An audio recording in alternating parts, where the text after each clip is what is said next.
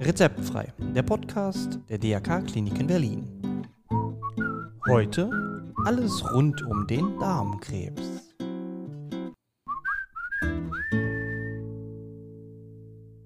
Einen wunderschönen guten Tag und herzlich willkommen zu einer neuen Folge von Rezeptfrei, Ihrem Podcast rund um Gesundheit und Krankenhaus. Und mein Name ist Matthias Henke. Und wir starten mit einer neuen Serie.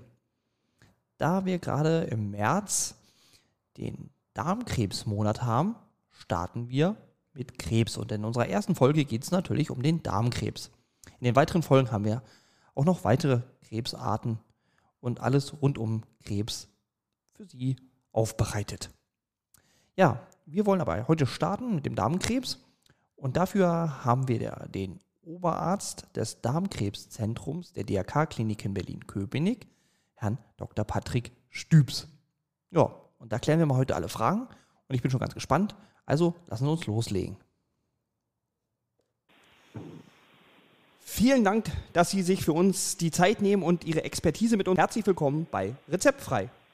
Ja, vielen Dank. Genau, lassen Sie uns heute doch mal über Darmkrebs reden. Was, was passiert überhaupt bei Darmkrebs? Bei Darmkrebs entwickelt sich, äh, wie der Name schon sagt, Krebs im Darm. Darm ist äh, ein weit gefasster Begriff, besteht aus Dünndarm, dem Dickdarm äh, und dem Enddarm oder Mastdarm äh, äh, und natürlich der Region After Anus. Krebs im Dünndarm und im, äh, in der Anusregion sind ja selten. Mhm. Und deswegen fasst man die Begriffe äh, vom äh, äh, Dickdarm und dem äh, Enddarm als kolorektales Karzinom zusammen. Mhm. Und dort äh, sind dann eben auch die meisten Darmkrebs, Darmkrebse zu finden. Ah, okay. Gut, dann fangen wir doch einfach erstmal an. Woran würde ich denn merken, dass ich überhaupt Darmkrebs habe? Oft ist der äh, Darmkrebs, äh, entwickelt sich da über äh, eine längere Zeit und da merkt man erstmal gar nicht so viel. Nur wenn es dann eine bestimmte Größe erreicht hat, gibt es so Zeichen wie unspezifische Bauchbeschwerden. Man kann eventuell äh, Blut im Stuhl haben. Äh, es kann zu Blähungen im Bauchbereich kommen und wenn der äh, Darmkrebs schon etwas fortgeschrittener ist, dann kann es auch äh, dazu kommen, dass sie doch äh, größere Bauchbeschwerden haben, dass man sogar von außen eventuell fast tasten kann, mhm. dass ihr Zustand sich insgesamt mit einer Leistungsverminderung zeigt, äh, dass sie vielleicht auch abnehmen, ohne dass sie es möchten. Ähm, ja, solche Symptome wären dann äh, als Anzeichen zu werten. Mhm. Und wenn ich das dann erstmal habe, gehe ich erstmal zu meinem Hausarzt wahrscheinlich? Das ist oft der erste Weg, dass man dann halt sich nicht mehr so gut fühlt und zum Hausarzt geht und eben darüber berichtet, äh, was, äh, was man so für Probleme hat. Mhm. Und der überweist mich dann zu Ihnen oder wie komme ich dann ja, zu Ihnen? Ähm, oft machen die Hausärzte erstmal ähm, natürlich ein ähm, eingehendes Gespräch und wollen natürlich andere Erkrankungen ausschließen. Äh, wenn äh, der Hausarzt äh, auch schon einen Stuhltest macht, dann ist das schon mal ein erster Hinweis. Äh, seit 2017 gibt es da auch immunologische Stuhltests, die von den Krankenkassen übernommen werden, also sehr spezifische Tests, die mhm. unter Umständen dann die ersten Zeichen sind. Äh, es wird oft ein Blutbild genommen, da zeigt sich eventuell auch schon eine Blutarmut, mhm. die als indirektes Zeichen für jegliche Krebsarten dienen kann. Aber wenn das im Zusammenhang mit äh, Blut im Stuhl ist, äh, also in dem Test, plus Blutarmut, erfolgt dann meistens sehr schnell eine Überweisung an ein Darmzentrum oder man sollte sich an ein zertifiziertes Darmzentrum überweisen lassen. Genau, und die DRK-Klinik Berlin-Köpenick haben ein entsprechendes Darmzentrum. Exakt. Äh, der Begriff Zentrum ist ja äh, nicht geschützt. Ja. Also äh, jedes Krankenhaus könnte sich das Darmzentrum nehmen nennen. Äh, wir sind aber von der Deutschen Krebsgesellschaft zertifiziert, schon seit vielen Jahren. Wir waren eines der ersten überhaupt in Deutschland. Mhm. Oh, sehr gut. Und haben das natürlich ähm, entsprechend ähm, weiter fortgeführt.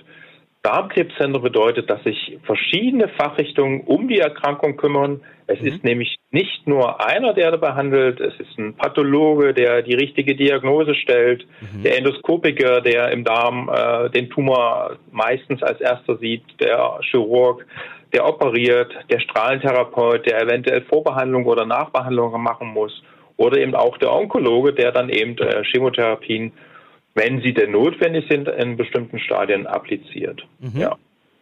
Okay, gut. Ich bin jetzt bei Ihnen im Darmzentrum. Wie geht es weiter? Wie sieht denn, Sie untersuchen dann auch nochmal oder?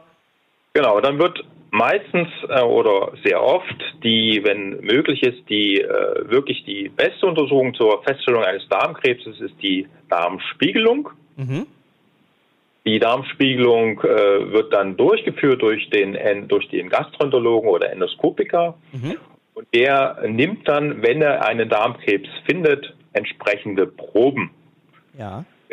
Sollte sich das dann bewahrheiten, durch den Pathologen aufgenommen, dass es sich um einen Darmkrebs handelt, machen wir eine Umgebungsdiagnostik. Aha. Die besteht in aller Regel aus einem durchgeführten CT, einer ähm, Computertomographie. Ah, okay. Die wird hier auch am Standort gleich im Darmzentrum durchgeführt. Mhm. Und dann können wir ausschließen oder eben auch feststellen, ob eine äh, Streusituation vorliegt, ob es äh, tochtergeschwülste Metastasen in anderen Organen gibt, ja oder nein. Danach richtet sich dann auch die weitere Therapie. Okay, genau. Sind wir schon beim Thema Therapie. Was passiert denn jetzt also mit mir als Patient? Wie sieht mhm. so eine mhm. Therapie aus? Sollte es ein hoffentlich Tumor im Frühstadium sein, also wenn zum Beispiel äh, der Tumor nur auf die Schleimhaut äh, des Darmes beschränkt ist, mhm.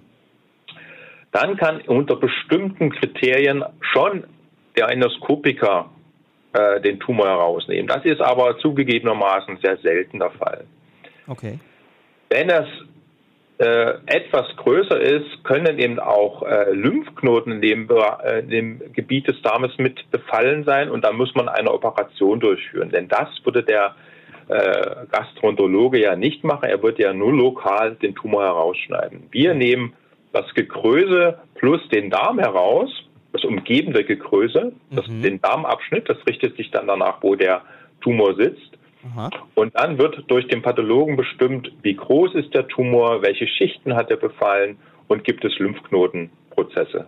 Mhm. Sollten wir einen sehr fortgeschrittenen Tumor haben, der ohne Symptome an sich ist, ohne äh, Engstellung im Sinne eines Darmverschlusses oder der blutet nicht und der hat schon äh, Metastasen gesetzt, würde der Onkologe eine Chemotherapie einsetzen. Also es gibt ja. sehr, sehr differenzierte, individualisierte Therapieprogramme auf die jeweilige Situation. Also Sie merken schon, Darmkrebs ist nicht gleich Darmkrebs, sondern es richtet sich wirklich nach dem Stadium des Aufnahme äh, der Erkrankung. Und je früher, je früher man das äh, aufnehmen kann, umso besser ist es für die Prognose. Ah ja, okay, das ist ja wirklich sehr komplex. Absolut. Ähm, genau. Und gehen wir davon aus, man kann noch operieren, dann komme ich jetzt ins Krankenhaus, werde stationär aufgenommen und man kann es einfach rausoperieren. Genau, man äh, hat jetzt die Diagnostik gemacht und äh, wir finden im CT keine weiteren äh, Befunde. Wir nehmen jetzt an, dass der Patient in einem äh, guten Zustand ist. Die meisten Patienten oder die Hälfte der Patienten ist ja äh, über 70 Jahre alt. Das muss man bei der Erkrankung äh, sagen. Ist auch die hm. zweithäufigste Krebserkrankung okay. mit ungefähr 55.000 Neuerkrankungen im Jahr. Also ist schon eine Menge. Mhm. Äh, wir haben jetzt im Darmkrebszentrum vorab schon die gesamte Diagnostik gemacht. Der Patient wird vorbereitet, also er kriegt nochmal eine Darmspülung, damit der Darm auch äh, sauber ist für die Operation. Mhm. Und dann wird äh, in unserem Zentrum nach äh, neuesten Kriterien, also mit minimal invasiver Technik, äh, dass wir eben kaum Schnitte durchführen, äh, Bauchschnitte durchführen, der Tumor äh, leitliniengerecht operiert. Mhm. Okay. Mach, mach. Der stationäre Aufenthalt ist dann halt meistens so um die sieben bis zehn Tage. Ah. Man muss dann natürlich abwarten, dass die neue Verbindung auch gut einheilt. Es wird ein Kostaufbau durchgeführt, ein Mobilisationsprogramm und dann wird der Patient äh, in die Häuslichkeit entlassen und danach erfolgt weiterhin in Betreuung des Darmzentrums entweder die Nachsorge mhm. oder sollten sich äh, in dem äh, Tumorpräparat auch befallene Lymphknoten zeigen, eine unterstützende prophylaktische Chemotherapie. Ah.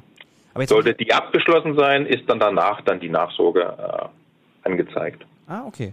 Aber jetzt haben Sie gerade gesagt, ähm, dass der Darm wird ein Stück Darm rausgenommen und der wird dann wieder verbunden oder was muss ich Genau. Ah. Äh, wir nehmen das betroffene Segment heraus, also nicht nur mhm. Segment, das ist ein äh, ganz definierter Abschnitt. Ja. Wir haben ja im Dickdarmbereich zum Beispiel einen aufsteigenden, querverlaufenden und absteigenden Anteil, einen, einen gebundenen Anteil und dann kommt der Mastdarm. Mhm. Sollte jetzt zum Beispiel der Tumor im aufsteigenden Anteil sitzen, im sogenannten medizinischen rechten Hemikolon, mhm. wird nicht nur das Segment oder die äh, zwei, drei Zentimeter des Darmes herausgenommen, sondern es wird eine Strecke von circa 30 bis 40 Zentimeter rechtes, äh, rechter Dickdarmanteil herausgenommen mit dazugehörigen äh, Gekröse, also diesen Fettanteil, mhm. wo die Lymphknoten, die Arterien und Venen verlaufen, damit wir eben auch alle onkologisch relevanten Bezirke, die der Tumor befallen könnte, mhm. äh, mit herausnehmen. Ah.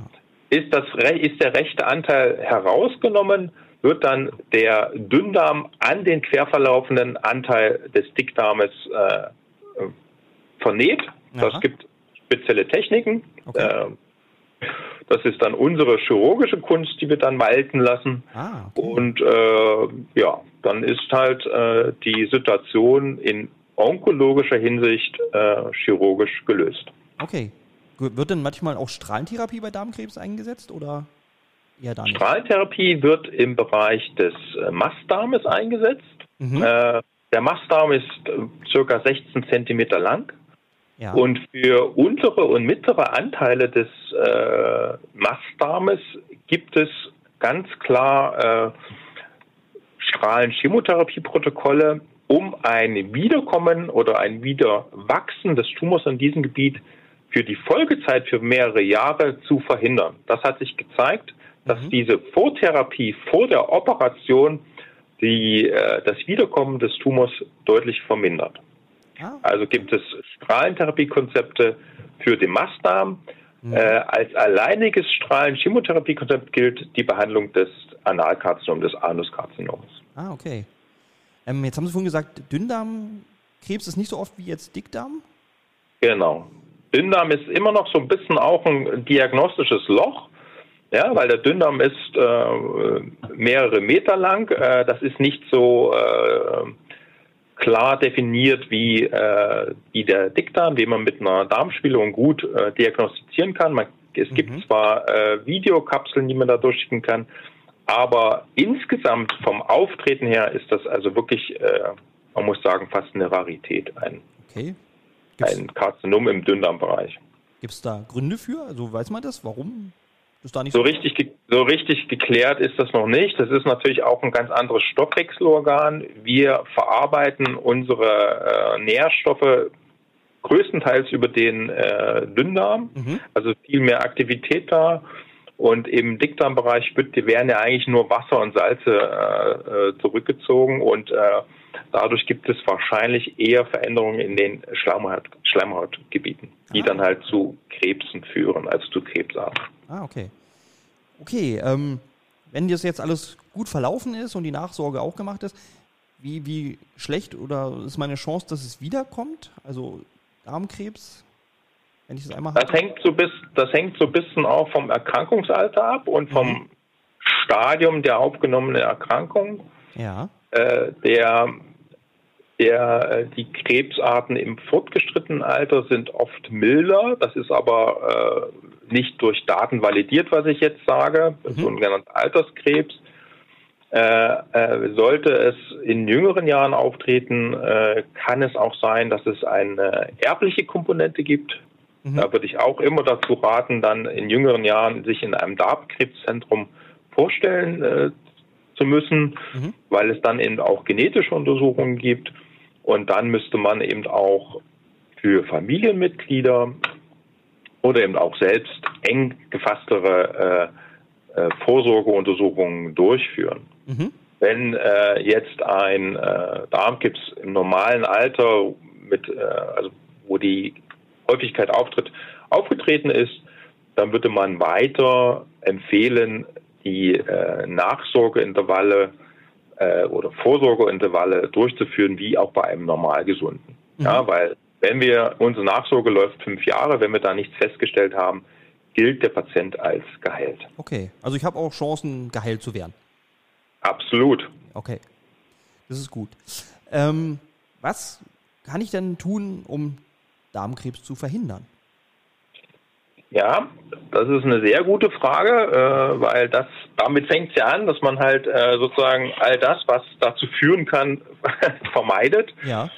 Also es wird gesagt, eine aktive äh, Lebensweise. Das heißt nicht immer, dass man Sport treibt, sondern dass man aktiv äh, äh, sich am Leben beteiligt, sage ich mal. Ja, also okay. dass man natürlich ist das in erster Linie Sport treiben, aber eben auch ähm, das kann ja nicht jeder. Äh, das ist dann eben auch Schwimmen, Nordic Walking, was auch immer. Also eine aktive Lebensweise. Mhm.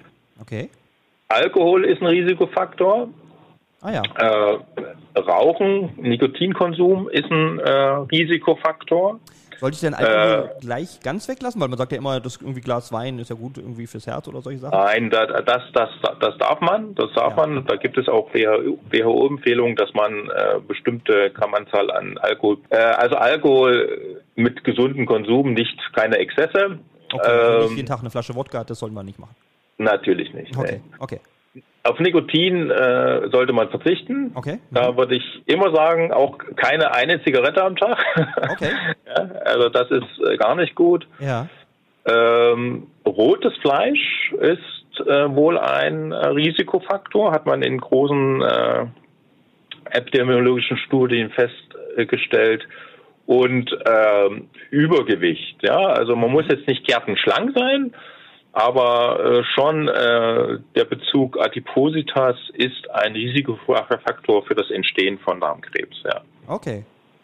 Und hilft denn jetzt irgendwie, was weiß ich, sehr viel grünen Salat essen oder Löwenzahn oder keine Ahnung? Also hilft das was? Das ist irgendwie es gibt, also wie gesagt, äh, rotes Fleisch, das sollte man halt in Maßen verzehren, nicht ja. als jeden Tag ein Steak essen. Okay. Äh, es ist wichtig, dass man ballaststoffreiche Kost zu sich nimmt. Ähm, also ballaststoffarme Kost ist zum Beispiel so viel Weizenbrot oder Bananen oder gedünstetes äh, Gemüse, mhm. solche Arten oder auch Müsli, was jetzt nicht Vollkorn ist, ist ballaststoffarm. Ja. Das fördert eben auch, ähm, das fördert eben auch äh, von der Ernährung her äh, schon die Entstehung möglicherweise von Darmkrebs. Ja. Ah, okay. Ja gut, ist ja schon mal gut, gut zu wissen.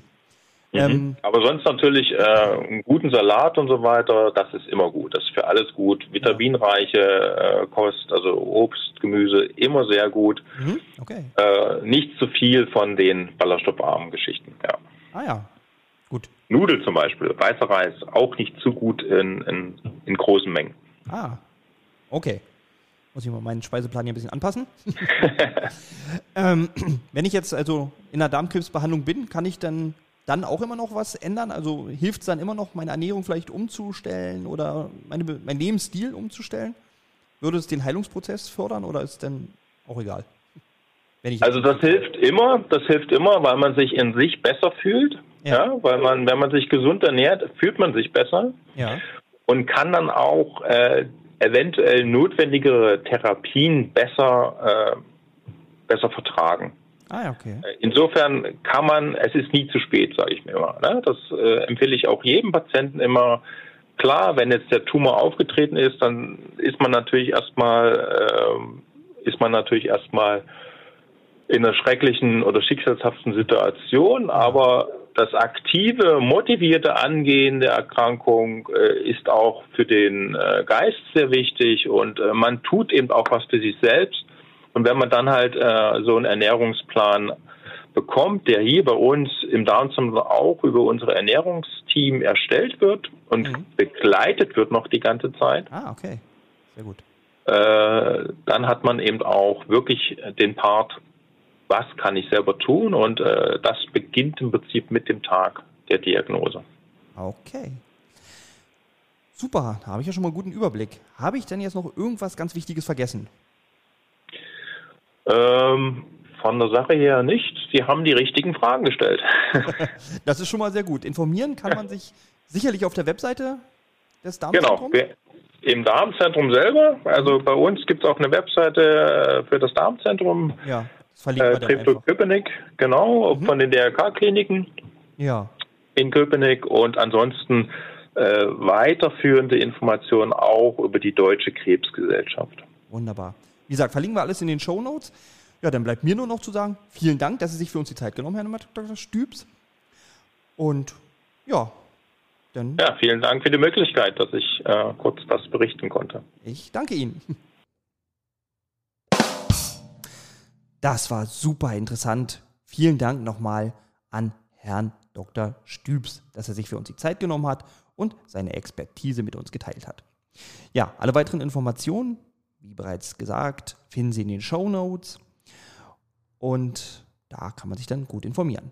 Noch einmal der Hinweis, wenn Sie Anregungen haben, Themenvorschläge, Kritik oder natürlich Lob, dann gerne rezeptfrei at drk-kliniken-berlin.de. Ja, ich freue mich drauf und ich freue mich auch schon auf die nächste Folge von Rezeptfrei.